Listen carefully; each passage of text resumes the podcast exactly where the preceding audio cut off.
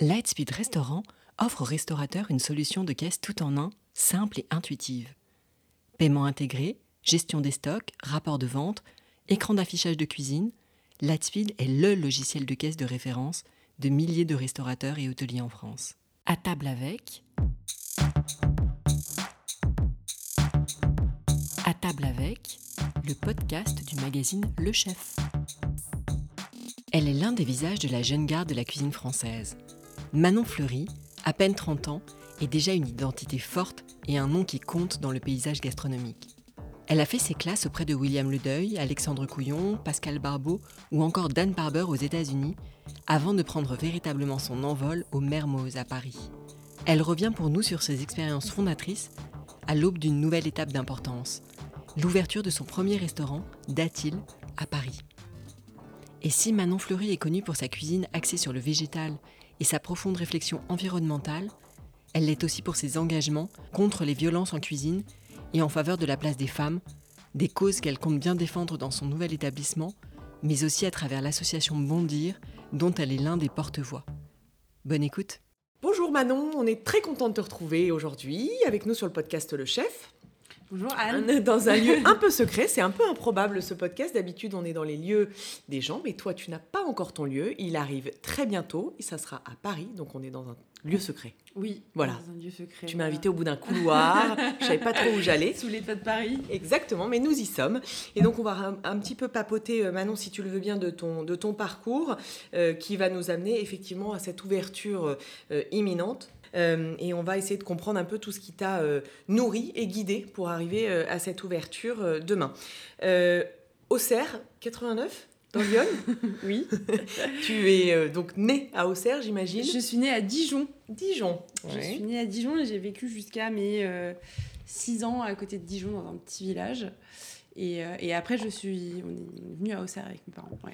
Et alors, je crois que dans ta, dans ta vie de- d'écolière, si je peux dire, le sport a eu une grande, grande place. Ouais. Ça, c'était quand on était à Auxerre ou... Euh, ça a commencé à Auxerre, ouais, j'ai commencé effectivement le- l'escrime que j'ai fait après à haut niveau et j'ai commencé, euh, j'ai commencé l'escrime dans ce petit village où il y avait un club d'escrime, ce qui est un peu improbable. Euh, Oui, j'ai- pensé à de cette ça euh, du sabre qui était l'arme que je faisais euh, quand je faisais de l'escrime et qui était aussi une arme un peu niche, moins développée que les deux autres armes. Et donc voilà, j'ai commencé, j'ai commencé effectivement le Mais sport, comment une petite fille, alors je sais pas quel âge tu avais à l'époque, je sais pas, 8-10 ans, tu as commencé Ouais, à... 10 ans. Comme j'étais déjà sportive, je faisais beaucoup de tennis aussi. ouais. J'avais des parents très sportifs, famille très sportive. Euh, j'avais essayé d'autres sports et j'avais dû essayer. J'ai essayé l'escrime après l'école et ça a bien fonctionné. Et comme il y avait ce club juste à côté, euh, en fait, euh, j'ai j'ai accroché et j'ai continué l'escrime euh, comme ça. Est-ce que ça a développé quelque chose chez toi de particulier? Est-ce que tu dirais qu'il y a un truc qui est resté ou c'était vraiment une parenthèse très sportive? Je pense déjà qu'on- quand on est sportif, euh, on reste un peu pour toute la vie quand on a fait beaucoup de sport pendant- son enfance. Euh, donc moi, je suis toujours, j'ai toujours une fibre euh, sportive. Et je pense qu'effectivement, euh, après, quand, euh, ben, je- notamment quand j'ai commencé la cuisine, euh, il y a des- pas mal de choses qui m'ont servi. Sur, euh, ben, il y avait le goût déjà pour l'adrénaline Mhm. qu'on retrouve euh, pendant un service, le goût de l'effort, la rigueur, l'exigence et tout qu'on doit avoir quand on est, quand on est sportif. Et après, j'ai été effectivement euh, pendant mon lycée en sport-études, euh, sportif de haut niveau et tout. Donc, euh, c'est des choses qui sont assez comparables euh, au rythme qu'on peut avoir euh, quand on fait ce métier. Quoi. Tu as fait ça, entre guillemets, enfin non pas entre guillemets, même à haut niveau jusqu'à quel âge? En fait, Jusqu'à quel- mes 18 ans, Et à- après le lycée. Mais à quel moment on se dit, je vais pas continuer Enfin, qu'est-ce qui fait qu'on décroche, si je peux dire ça comme ça? C'est intéressant comme question. Euh, je pense que j'avais envie de faire des études. Euh, j'avais envie justement de, de, de passer à autre chose. Je pense que j'avais une blessure aussi qui avait un peu, euh, qui m'avait un peu embêtée sur ma dernière année. Mais clairement, j'avais, comme j'étais aussi une bonne élève, j'avais envie de passer du temps à faire autre chose euh, que du sport. Donc tu étais la sportive bonne élève. Parfois c'est c'est la un peu sportive antinomique. bonne élève, ouais. Et je pense que c'est un peu comme la cuisine, c'est euh, le sport m'a vachement structuré. Mhm. Je pense que j'ai eu, eu lycée, j'ai jamais eu d'aussi bonne note que quand je faisais euh, 10 heures de sport par semaine. Quoi. Mm. Donc je pense que c'est comme la cuisine. Parfois, j'ai l'impression que quand je suis, en, quand je suis la cuisine qui me cadre, euh, tu es meilleur sur d'autres domaines parce que tu as, ce truc avec les mains occupées, avec un truc euh, physique aussi. Et je pense que j'ai été très habituée à, ce, à cette physicalité aussi avec le sport que je retrouve dans la cuisine. Donc, euh, Et donc tu te dis donc blessure compliquée, j'arrête. Mais pour autant la cuisine vient pas tout de suite.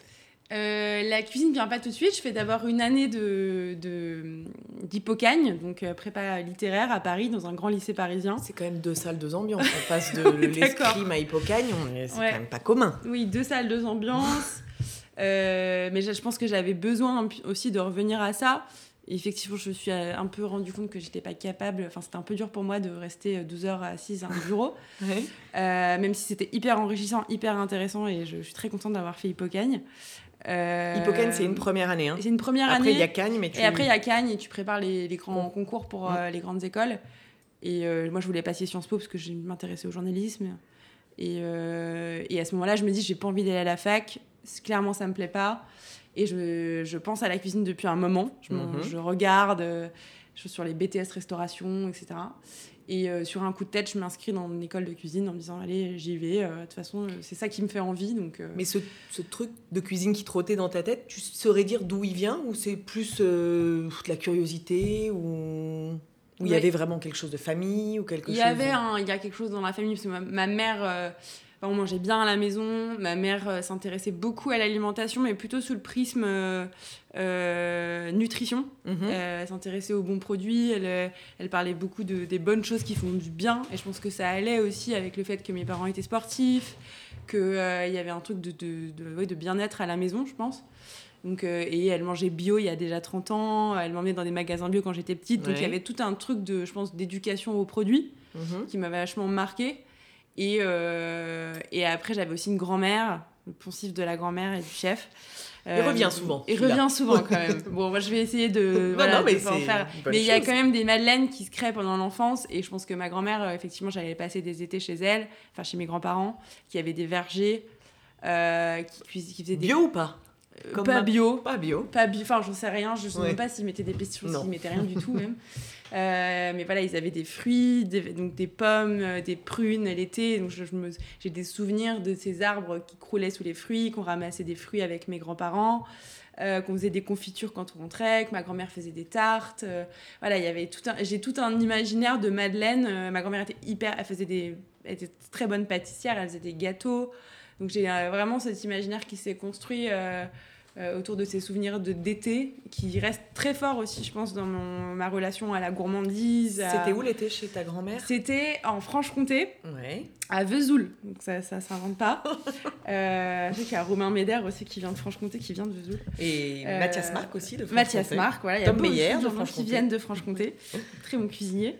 Euh, et donc euh, voilà, c'était Vesoul, c'était pas non plus le grand soleil, mais j'ai quand même des souvenirs voilà, de, de ces étés-là hyper marquants.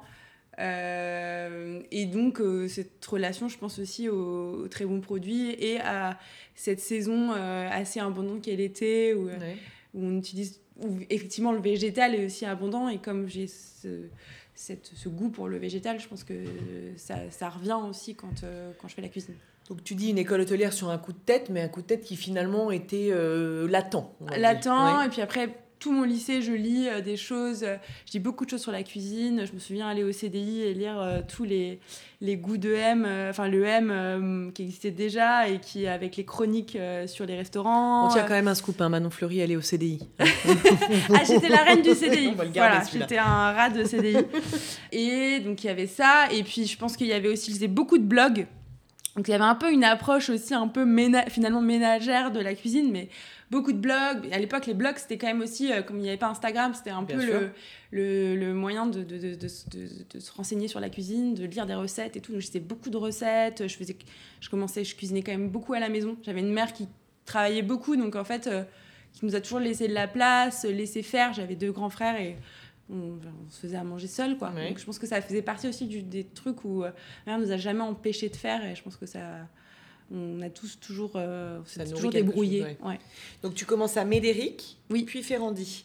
Je commence à Médéric euh, en apprentissage parce qu'en fait, bah, au début, ben, bah, je quand on dit ça à ses parents qu'on sort d'hypocagne et qu'on va faire de la cuisine, il ben, faut leur prouver que ça fonctionne et qu'on va y arriver. Ils te laissent faire Ils me laissent faire. Je pense, j'ai su après coup qu'ils avaient quand même un peu des doutes. Sur, euh, mes parents sont fonctionnaires, donc c'était un truc hyper. Euh, tu sortais du cadre quand même. Je sortais du cadre. Mmh. Euh, ils se disaient bon, ok, est-ce que ça va marcher Et donc en fait, je rentre en apprentissage, jamais touché un couteau. Euh, on me dit dans les écoles que je, où je postule, c'était pas Médéric pour le coup, c'était une, autre école, on me dit va frapper à la porte des restaurants, c'est le meilleur moyen d'avoir un apprentissage. Mhm. Donc je vais frapper à la porte des restaurants, je passe les plus grands restaurants, l'arpège, trucs comme ça. Et je, je, tombe sur William Le Deuil, qui me rappelle et qui me propose un entretien et, et, il me prend en apprentissage. Et typiquement, William Ledeuil me dit quelques mois après qu'il m'avait pris parce que j'étais ancienne sportive de haut niveau. Ah, comme quoi l'escrime a servi. Euh, William Ledeuil a fait du karaté, donc je pense que voilà, c'est son truc. Euh, donc, euh, tu fais ton apprentissage chez lui Je fais mon, mon apprentissage chez lui. c'est super dur parce que je pense qu'il y avait une énorme exigence. Et c'est un très, très, une très bonne école de formation. petite cuisine en Petite cuisine, mmh. une étoile, beaucoup de volume. Euh, donc c'est ouais, c'est dur. Et puis euh, et puis je suis à l'école à côté. Donc là c'est effectivement je me retrouve à passer un BEP alors que je sors d'Hippocane. Donc c'est sûr ça fait bizarre. Euh, mais en même temps hyper intéressant hyper challengeant. Et, et je m'accroche parce que je pense que je suis aussi bien tombée chez William Ledeuil il y avait ce goût des produits. Je découvre tout de suite les agrumes les, les légumes de maraîcher les poissons tout ça est hyper enrichissant et tu t'accroches parce que ça te plaît ou tu t'accroches parce que tu veux te prouver à toi que tu vas y arriver? Bah, je Déjà, je me dis, t'as déjà changé d'avis, donc il euh, faut quand même que tu te prouves, enfin, que tu, que tu le fasses. Euh, donc il y a quand même un moment, des moments bien difficiles. Euh, et en même temps, il y a un truc qui me tient. Je, je pense qu'il y a ce truc de l'adrénaline, de, mhm. de, du goût de l'effort, de l'ambiance d'équipe aussi. et enfin, je me dis aussi, enfin, ça fait longtemps que je cuisine et que y a un, je me dis, ah, c'est un, un, lien de sensibilité aussi, je, je découvre quelque chose. Euh, mais au début, quand on commence aussi, il y a quand même que du laborieux. En général, c'est quand même, euh, on se fait mal, on se coupe, on se brûle, euh, c'est dur. Donc, mais t'as pas lâché? J'ai pas lâché. Et puis ensuite, en fait, William Ledeuil me conseille de m'inscrire à Ferrandi. Oui. et donc, je commence un bachelor à Ferrandi en trois ans je fais une première année où je suis en stage pendant euh, trois mois dans un petit bistrot parce que j'ai envie de voir autre chose. En te disant trois ans ça va être long ou en te disant il faut le faire? Non, je me dis que j'ai envie de continuer à faire des études. Euh, je me sens jeune, euh, j'ai envie de prendre du temps aussi pour découvrir le métier. Et puis Ferrandi est hyper renommé donc je me dis que je suis, je suis bien tombée quoi. Donc, je... Par contre il y a une première année où je recommence un peu les bases et tout mais comme j'ai quand même fait plus de curry chez William Le Deuil que de blanquette de veau, je me dis c'était plutôt pas plus mal que je reprenne quelques bases. quelques bases, euh, faire des bœufs bourguignons, des trucs comme ça, des, des, des sautés euh, chasseurs, euh, voilà, ça fait du bien. Donc finalement c'était bien. Donc je fais un premier stage donc à l'Oursine, qui est un tout petit bistrot qui a fermé depuis. Euh, je vois ce que je compare euh, l'ambiance bistrot euh, tout petit et William Le Deuil où je suis tombée, enfin The Kitchen Gallery où je suis tombée au début et je me dis ah oui, en fait j'ai eu un gros niveau d'exigence dès les débuts. C'est pas partout pareil. C'est pas partout pareil et je me rends compte que je que j'ai été aussi formatée tout de suite plutôt restaurant gastronomique quoi avec les exigences, les exigences du, du restaurant gastronomique. Tu as été formatée mais tu te dis c'est ça qui me plaît parce que j'ai ce goût de la rigueur, euh, probablement des produits, et donc c'est plutôt ça qui me plaît. Ou finalement, le côté bistrot peut-être un peu plus simple et cool, entre guillemets, parce que restaurateur reste un métier difficile. Oui. Tu te dis, c'est ça qui me plaît.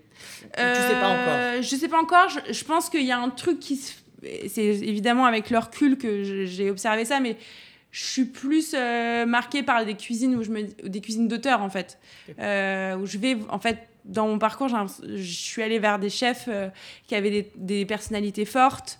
Euh, des identités, des, identités ouais, des identités et, des, et, qui racontaient quelque chose en fait. Donc, euh, donc après, je m'oriente vers Alexandre Couillon. Et mmh. Alexandre Couillon, à l'époque, il avait qu'une étoile, il n'était pas très connu.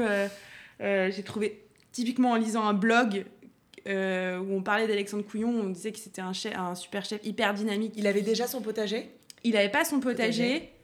Euh, mais qui disait évidemment déjà à fond le poisson. Mhm. Et euh, à l'époque, j'avais, je m'étais dit, t'es à Ferrandi, mais t'arrives pas à lever encore un poisson parce que tu lèves un poisson, t'enlèves un, et tu sais clairement, c'est pas comme ça qu'on apprend à lever des poissons, c'est en faisant euh, des milliers de kilos de poissons. Donc, je me dis, je vais aller chez Alexandre Couillon pour apprendre à lever du poisson. Et en fait, j'arrive là-bas et il a sa deuxième étoile.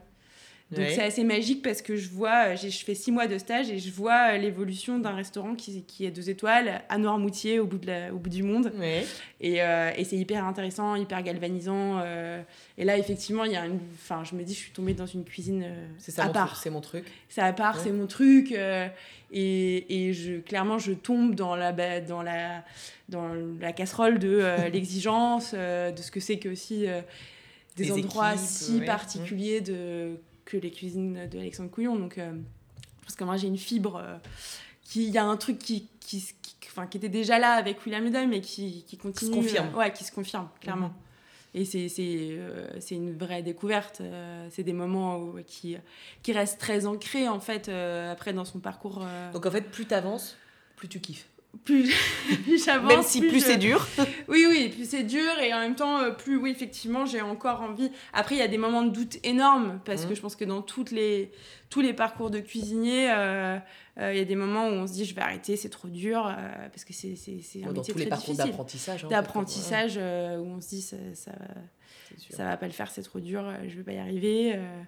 et surtout quand on choisit des, des, lieux qui sont aussi exigeants. Enfin, après c'est partout pareil. Mais... Donc à Noirmoutier, c'est ta deuxième année à, à, à Ferrandi C'est ma deuxième année à Ferrandi. Et puis en fait, euh, chose assez marrante, c'est que je... Alexandre Couillon me prête un DVD euh, des inventions de la cuisine. C'est l'ancêtre de Chef Table. D'accord.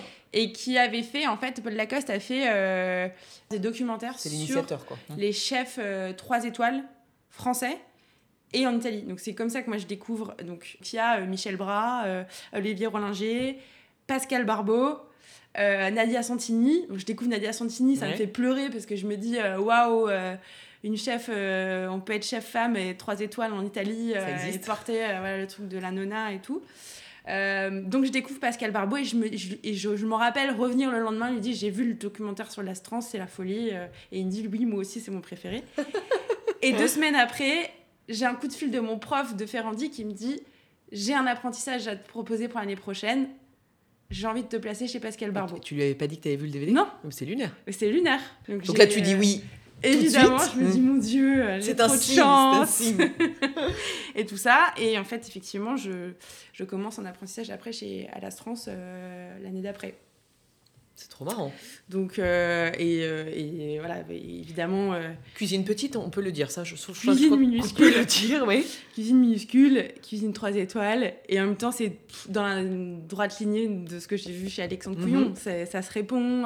c'est une vraie cuisine d'auteur. Pascal Barbeau, qui évidemment comme dit Chloé Charles, on peut guère éviter de tomber amoureuse de Pascal Barbeau parce qu'il y a un truc un peu qui nous tient, parce qu'il est, il est hyper présent, très il sensible, est très sensible. Après, il faut adhérer parce que je pense qu'il faut rentrer dans l'esprit astrance, comme il dit souvent, et il faut comprendre son esprit et il faut comprendre sa manière de travailler.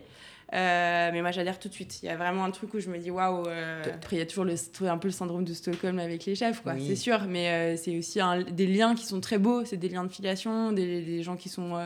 Puis on a besoin aussi d'admiration pour se. D'admiration, bien sûr, bien sûr. Et je pense que les jeunes aussi, moi aujourd'hui que je forme, euh, ont besoin de ça, ont besoin de s'identifier, euh, comme je, ça se passe beaucoup avec des jeunes femmes aujourd'hui mmh. en cuisine et tout. Mais c'est pas forcément malsain, il faut juste mettre la bonne proportion exactement, en fait. Mmh. Exactement, et quand il y a beaucoup de bienveillance et de... C'est aussi l'avantage de ce métier, c'est qu'il y a aussi pas mal de solidarité et de et de suivi après quand on, c'est bien de le dire. évolue. Ouais, ça fait du pas souvent ce qui ressort. Et... C'est les côtés mmh. hyper positifs aussi. Euh, de quand on voilà quand euh, il y, y, a des beaux liens qui se créent aussi sur euh, et donc chez William chez Alexandre ou chez euh, Pascal Barbeau c'est à chaque fois six mois c'est ça tu fais alors chez chez William Ludo c'est des apprentissages qui est particulier parce que l'apprentissage c'est quand même on rentre vraiment dans le truc et on est beaucoup en entreprise.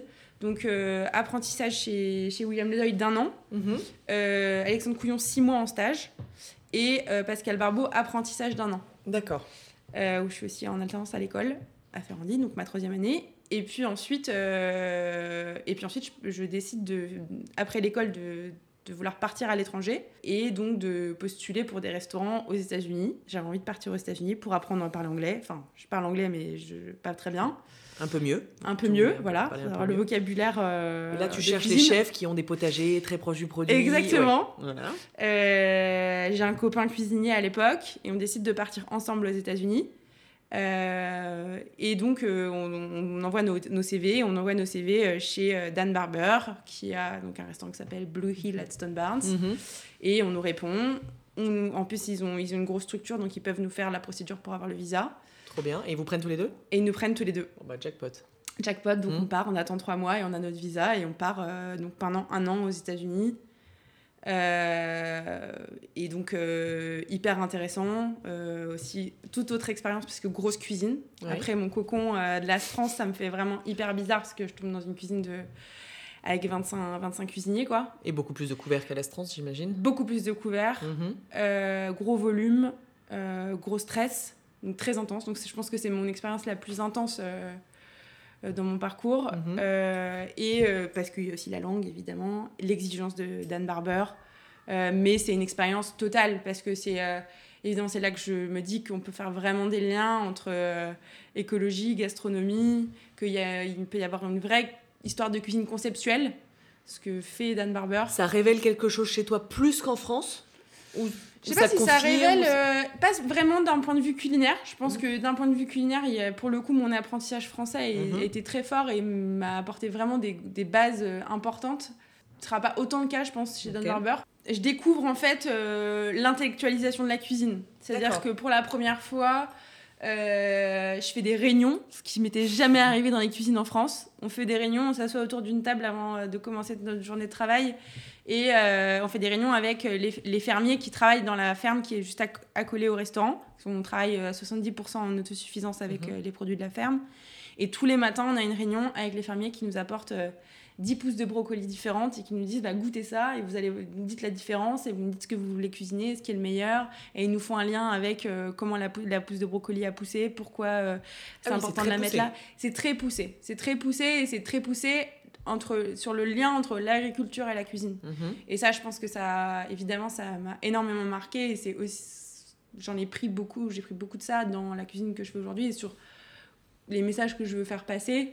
Et donc, c'est ouais, vraiment une réflexion sur la conceptualisation de la cuisine. Comment tu fais le lien entre ce qui se passe dans le champ, est-ce que tu vas servir dans ton assiette, et comment tu fais en sorte que ce soit quand même bon, poétique, euh, gourmand, et que tu, tu, tu racontes quelque chose aux gens sans les sans voilà sans que la notion plaisir soit enlevée et que voilà il y a un truc euh. et un an aux États-Unis ça suffit? Un an aux États-Unis ça suffit parce que c'est vraiment une dure expérience que j'ai un visa d'un an et que mhm. je peux voilà je dois revenir en France de toute manière et j'avais vraiment envie de revenir en France pour le coup euh, je crois que le terroir français m'a manqué enfin le territoire les produits il est unique, Bien sûr. les produits français euh, en revanche, je me demande, en revenant en France, je me demande où je vais cuisiner. Parce que je me dis, mais comment je vais faire pour retrouver ce truc-là euh, Je me dis, qu'est-ce que je vais cuisiner à Paris et tout. Donc, je sais pas trop quoi faire. Donc, je prends un peu de temps.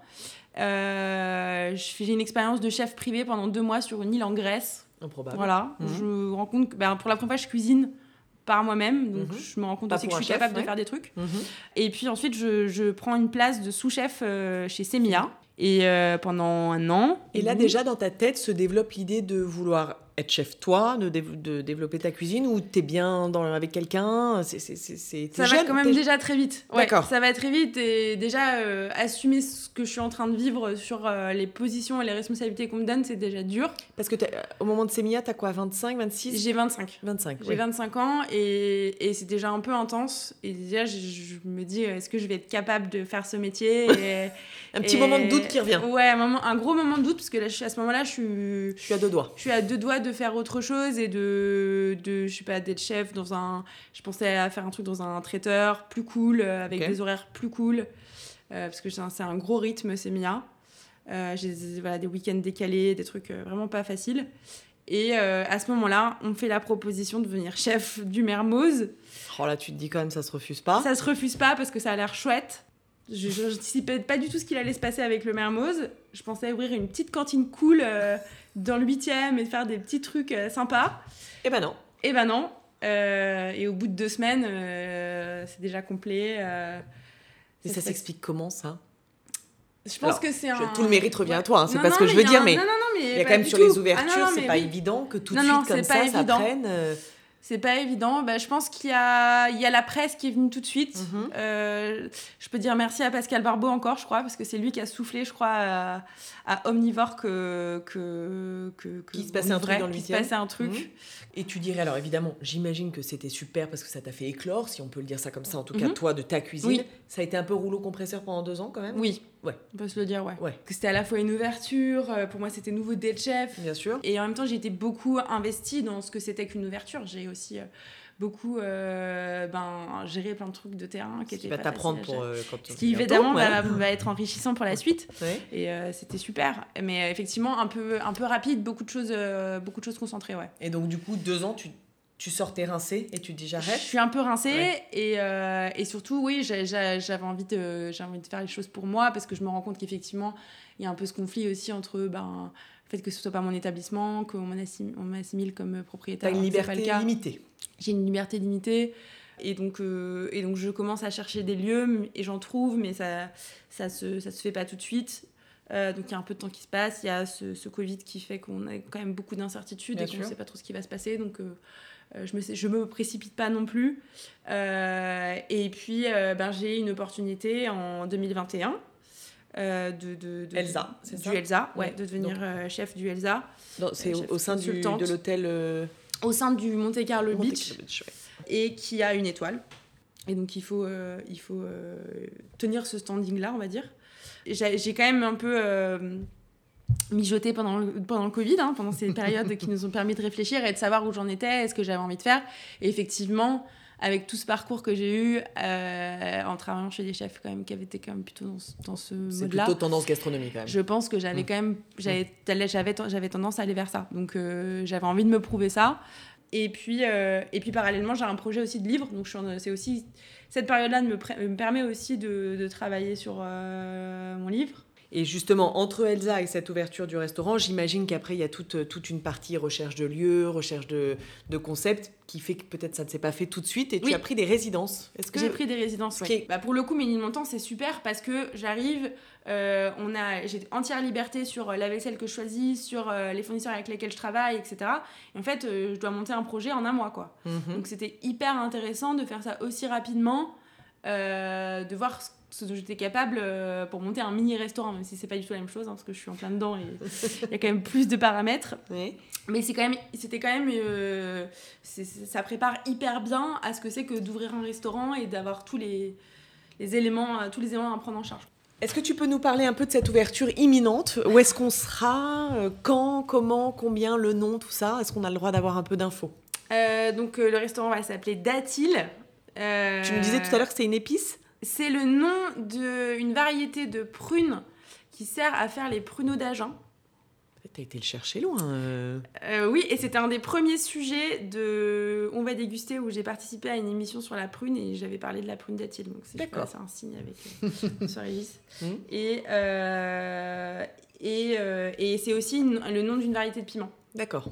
Donc euh, ça évoque pour nous toute la diversité qu'on veut mettre dans notre cuisine euh, et ce, ce registre aussi très tourné euh, vers le soleil, vers l'été, vers cette richesse qu'on peut trouver à ce moment-là dans les champs. Euh, en même temps, c'est un nom très court, assez facile, euh, assez léger aussi, la légèreté qu'on veut amener euh, par la cuisine qu'on fait. Donc voilà, Ça sera à Art et Métier? art et métier, au Dans le- 13 rue des, Gravi- des Gravilliers.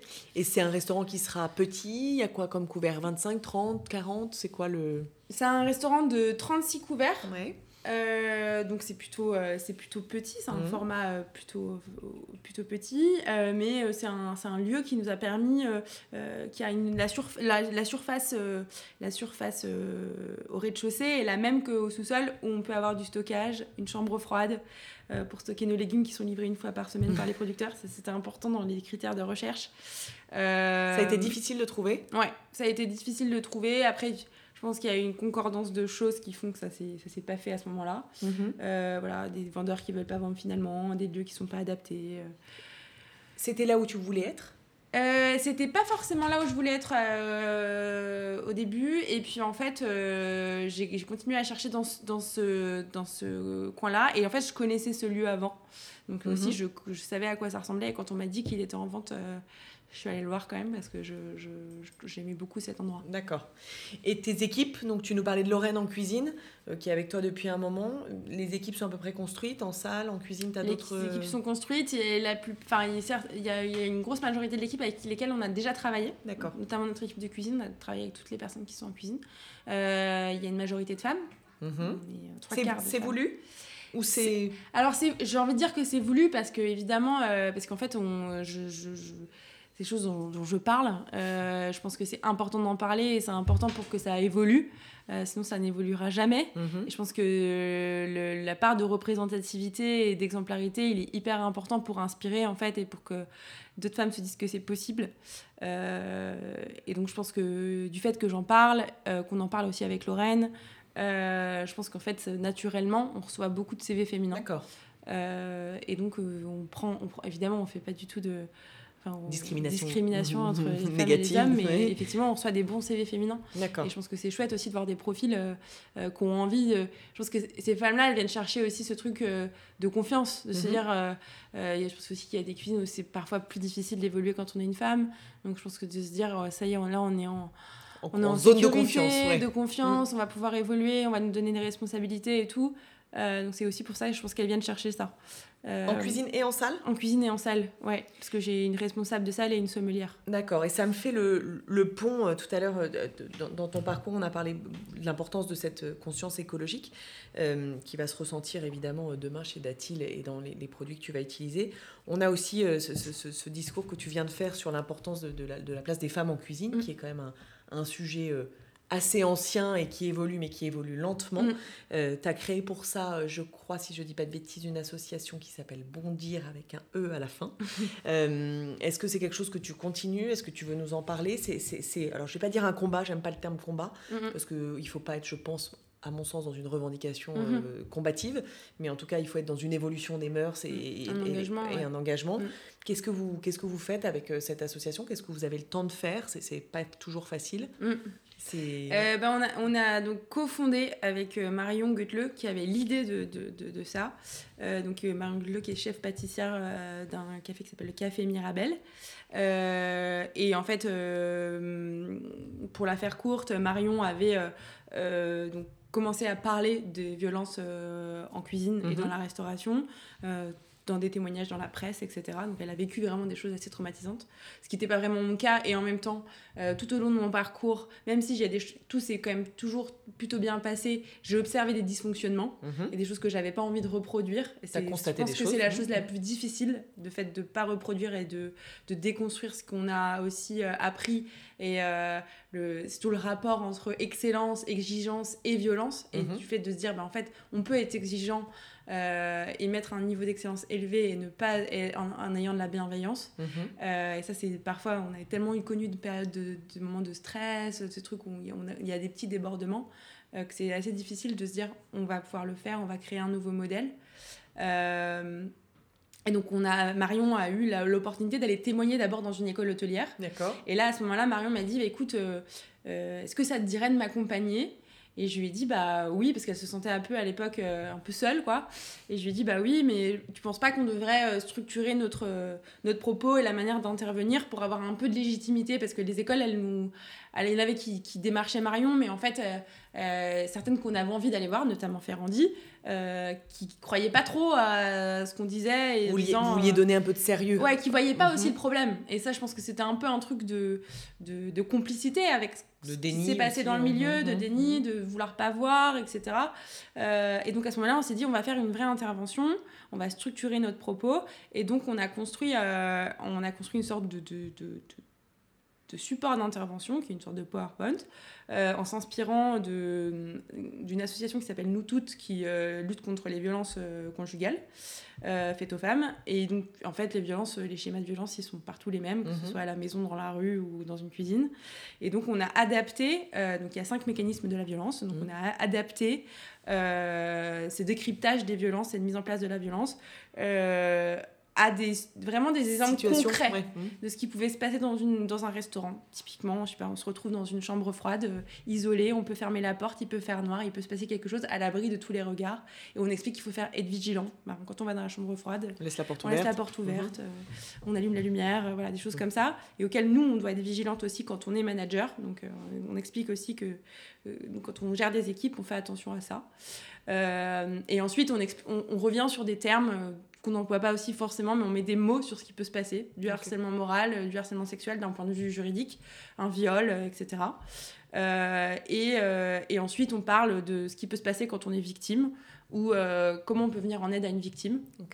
En donnant des clés, en fait, voilà, qui, on peut appeler, comment ça peut se passer, comment ça se passe quand on est notamment stagiaire, quand on est dans une école, la responsabilité de l'école, la responsabilité de l'employeur, voilà, qui sont un peu des, des notions qui permettent aussi aux élèves de se dire, bah voilà, on n'est pas seul, euh, il y a des choses, il peut y avoir des débordements dans ce métier, il peut se passer des choses, mais voilà, aujourd'hui, il, y a des choses qui existent pour euh, faire évoluer. C'est un gros éclairage en fait sur euh, ce qui peut se passer et qu'est-ce qu'on peut faire. Exactement. Qu'est-ce qu'on peut. Et ça continue, en tout cas, l'action continue. L'action continue. on fait encore des interventions dans les écoles. C'est hyper difficile de se développer alors qu'il y aurait mille choses à faire.